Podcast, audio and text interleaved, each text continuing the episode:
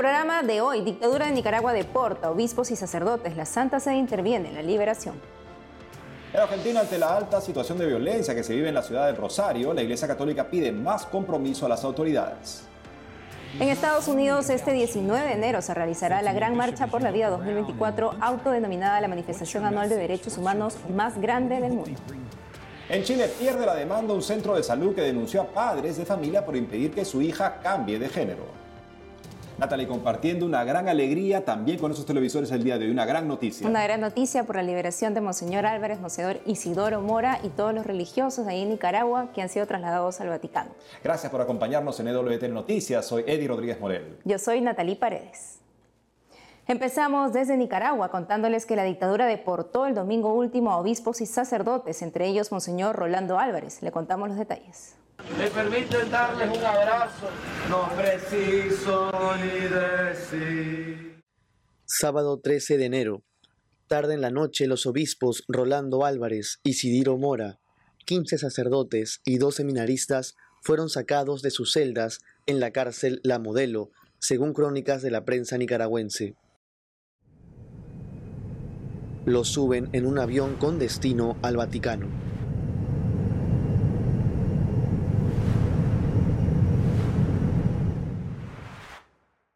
Domingo 14 de enero.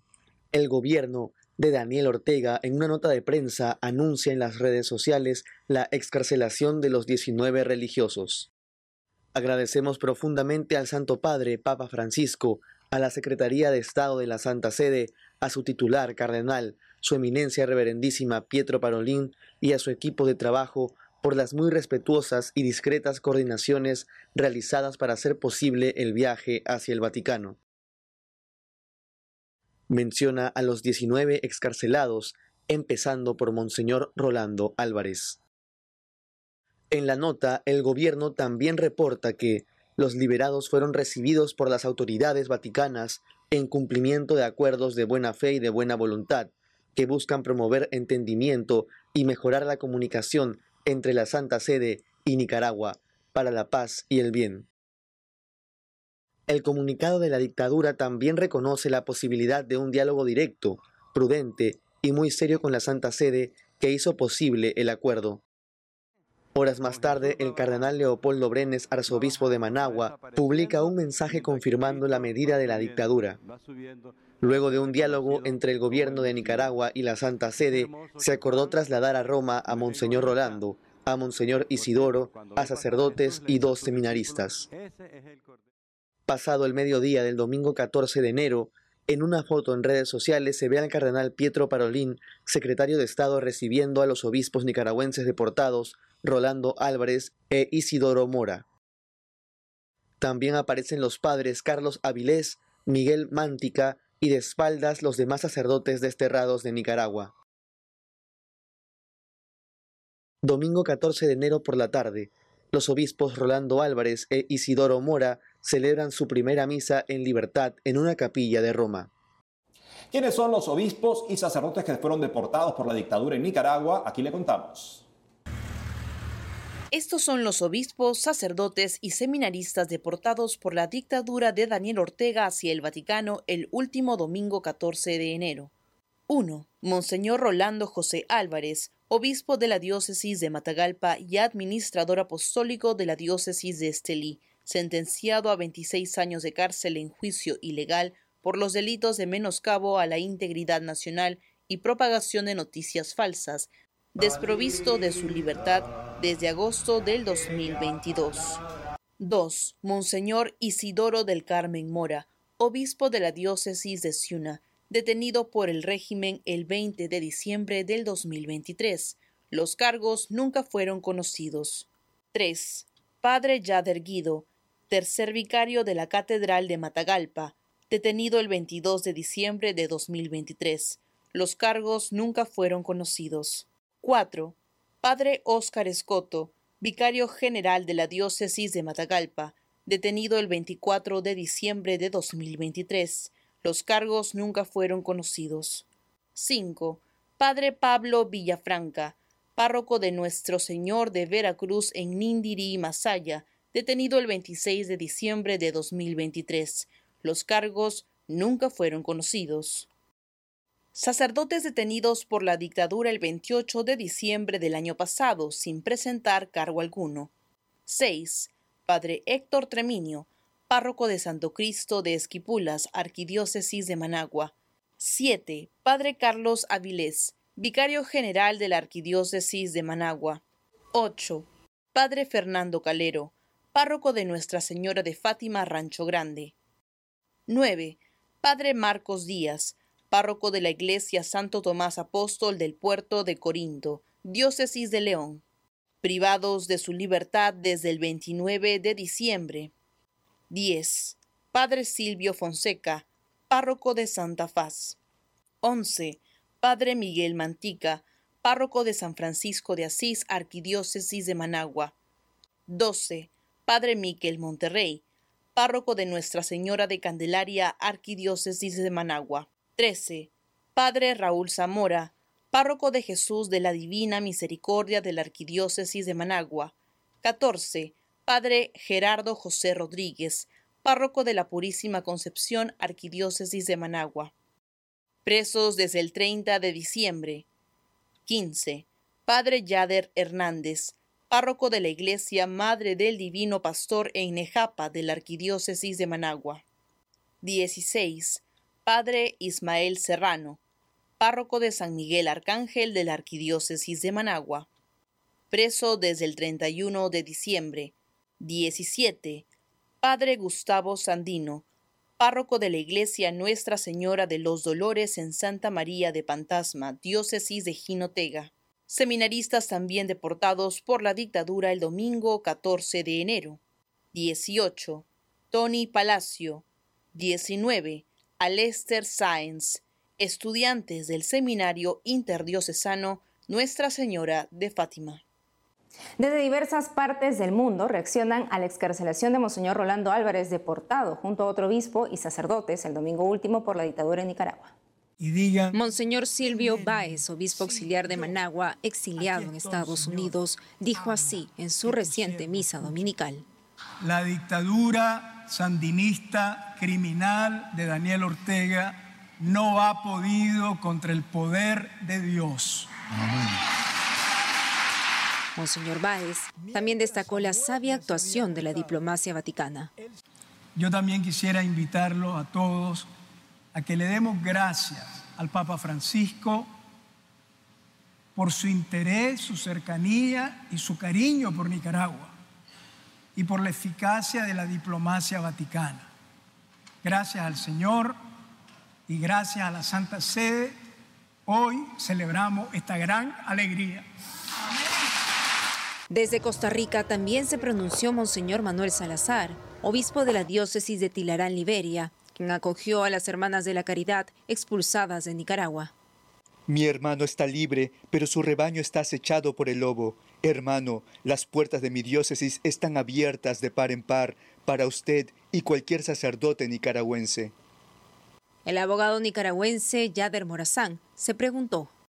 Ahora, ¿en manos de qué autoridad eclesiástica queda la diócesis de mi pueblo, Matagalpa? Se han expulsado a todos los jerarcas de la Iglesia Católica y la curia sigue tomada por la guardia personal de la familia Ortega Murillo? El periodista nicaragüense Emiliano Chamorro resaltó que el destierro de los obispos es un delito de lesa humanidad. La presión internacional forzó a la dictadura al destierro de obispos y sacerdotes, incurriendo en un delito de lesa humanidad, la persecución religiosa en Nicaragua. Las fuentes en el exilio piden a la comunidad internacional no olvidar al resto de presos políticos.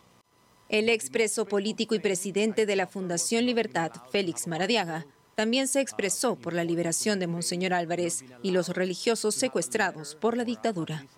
Alabado sea Dios, Monseñor Rolando Álvarez y los demás sacerdotes secuestrados por la dictadura sandinista nicaragüense han sido liberados y enviados a Roma.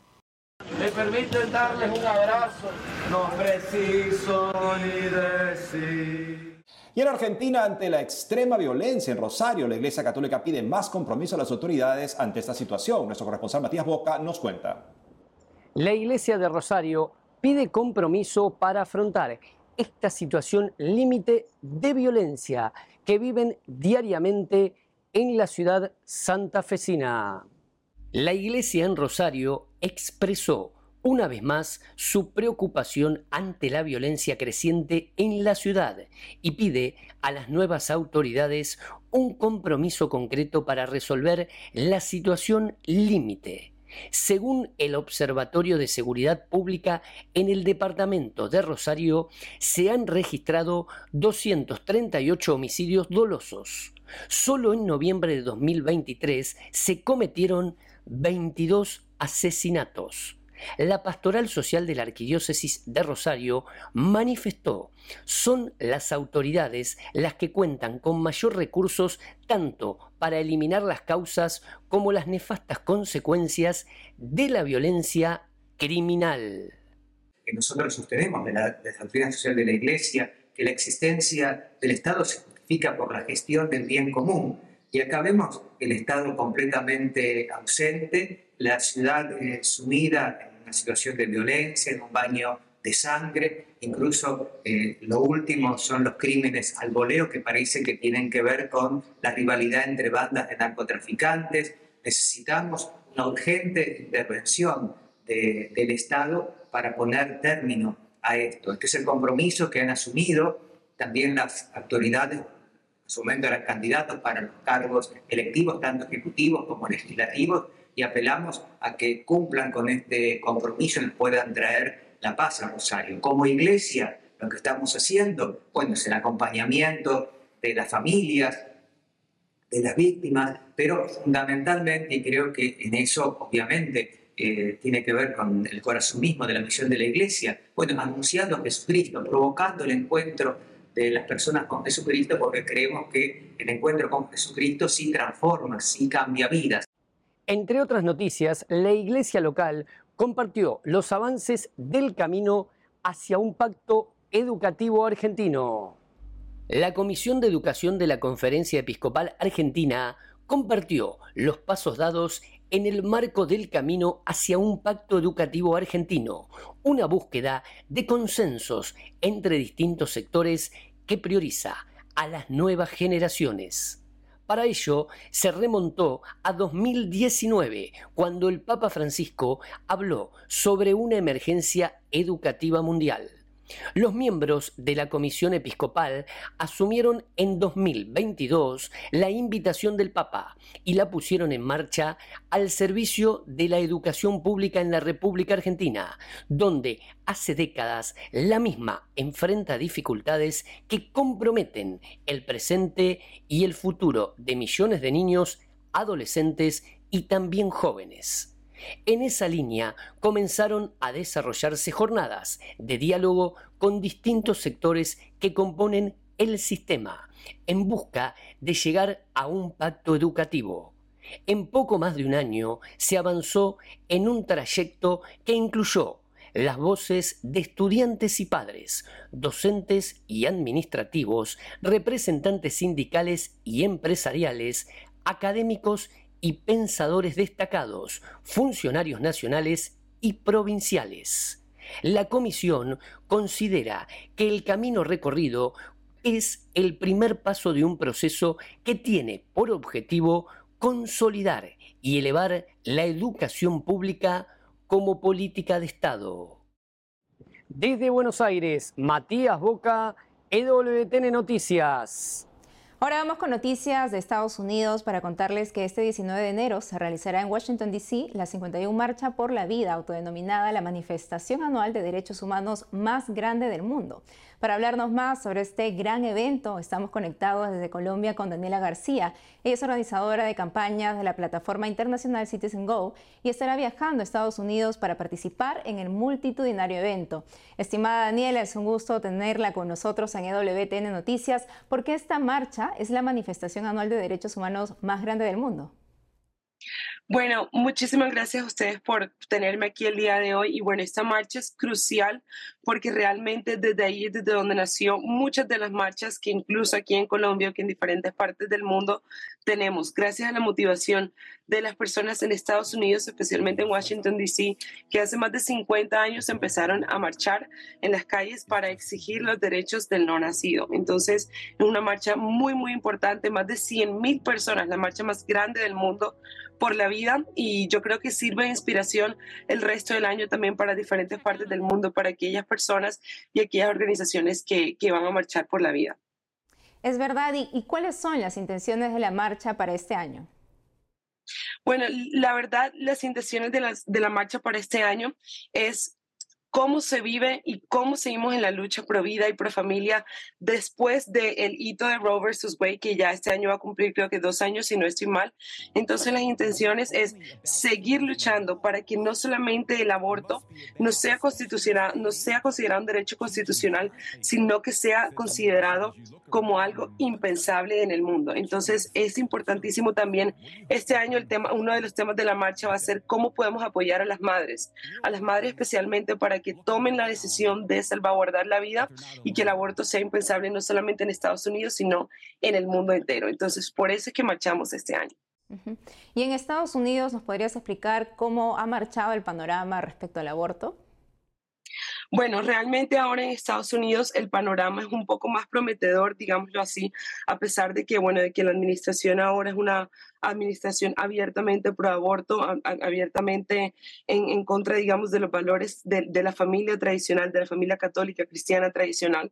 Eh, justamente el año pasado tuve la oportunidad de estar en la Comisión para el Estado de la Mujer que se celebra de nuevo este, en este marzo en Estados Unidos, en la sede de las Naciones Unidas, en Nueva York. Y a pesar de, digamos, de este hito histórico de Roe versus Wade, que la verdad es casi que un milagro para, para Estados Unidos eh, y para el mundo entero.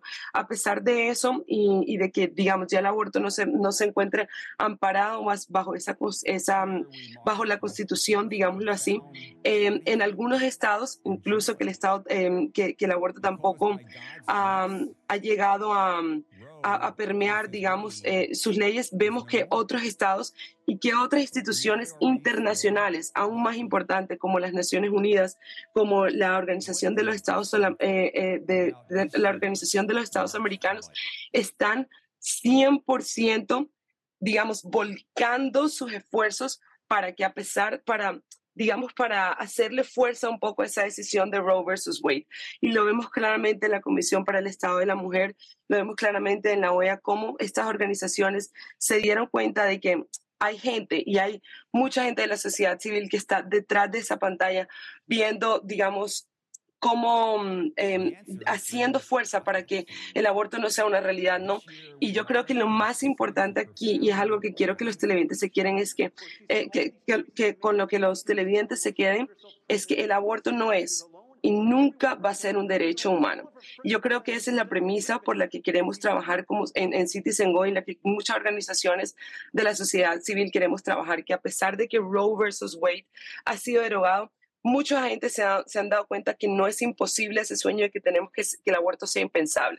Entonces yo creo que lo más importante y con lo que nos, nos quedemos es que la gente se mueva y siga, salga a las calles haciendo, haciendo lío em, en, en, la marcha por la vida en diferentes eh, entes o en sus ciudades incluso para que el aborto realmente sea impensable. No, yo creo que esta situación se puede derogar y la gente que está en, en, los lobbies pro aborto se ha dado cuenta.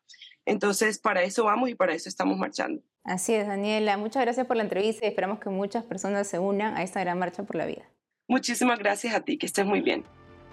Nos vamos a una pausa, pero al volver, en Chile, el primer juzgado de familia falla a favor de padres de familia que fueron demandados por un centro de salud que quería obligar a su hija a cambiar de género. Le contamos más. Además, celebramos a San Pablo el Ermitaño, quien halló a Cristo en el desierto y la soledad.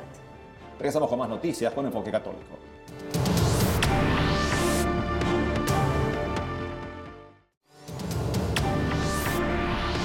Contamos que el primer juzgado de familia de San Miguel en Santiago de Chile resolvió a favor de unos padres de familia que fueron acusados por un centro de salud público de rechazar el cambio de identidad de género de su hija de 13 años. Estamos conectados con Javier Mena, abogado del área judicial de Comunidad de Justicia, quien llevó este caso para que nos dé más detalles al respecto. Bienvenido, Javier.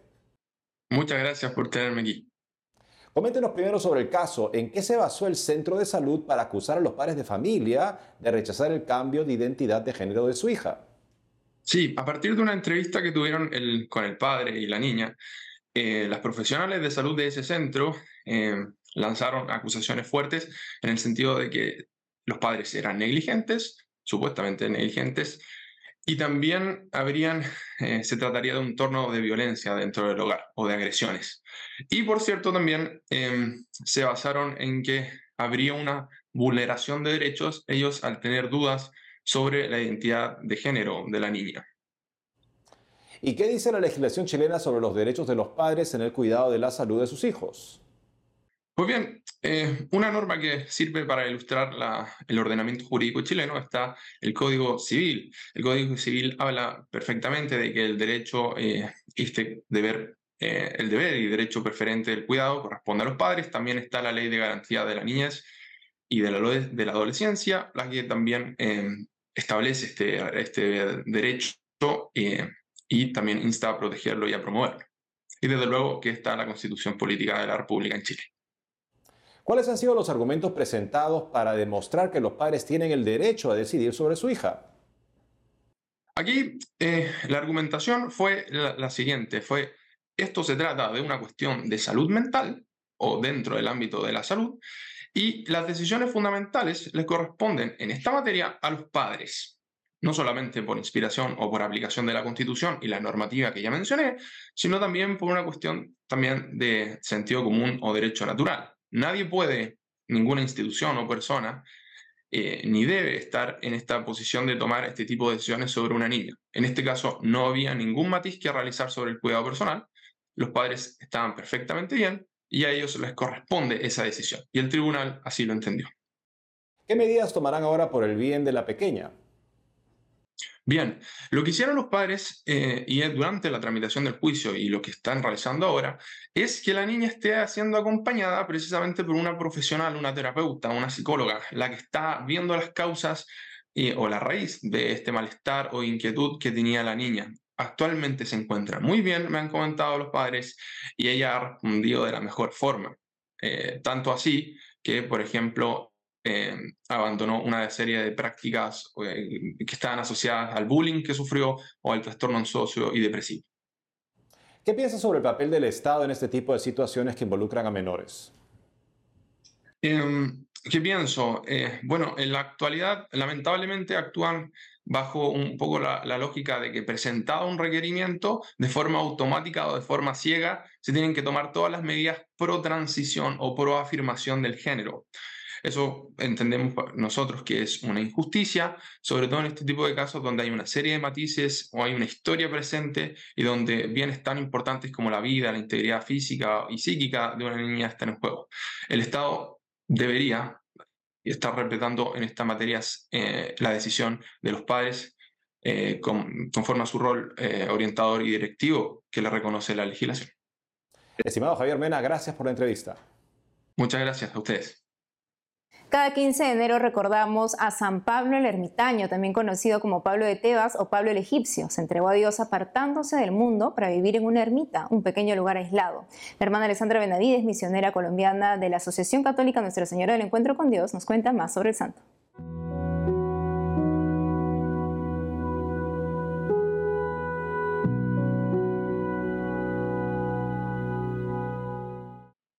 Bueno, pues mira, esta es una serie de de sabios, realmente gente que aprendió a conectar con Dios en el desierto. Por eso se les llaman los primeros padres del yermo del desierto. Y justo San Pablo es el primero de ellos en el año 342. Nace en una familia eh, acomodada. Pero cuando vino la persecución en el año él nace en el año 228, queda huérfano muy pequeñito, pero cuando empieza la persecución de Decio, eh, él decide irse al desierto un poco para eh, pues pasar esta persecución que era clarísima contra el cristianismo. Y entonces eh, allí empieza, en medio de la oración y la penitencia, pues a descubrir el valor del silencio, el valor de la oración. En el caso de San Pablo, todos los días un pájaro le llevaba medio pan, también pues esto un milagro de la providencia. Y luego para vestirse pues se cubría con las hojas, las ramas de los, recordemos que está en una zona silvestre, agreste, un ejemplo sin duda de lo que es la mortificación cristiana, esa mortificación que sigue tan en boga en la doctrina, en la espiritualidad católica, del católico que verdaderamente quiere vencerse, del católico que realmente está dispuesto a vivir su fe, porque en la economía de la salvación de Jesús, el que no avanza retrocede.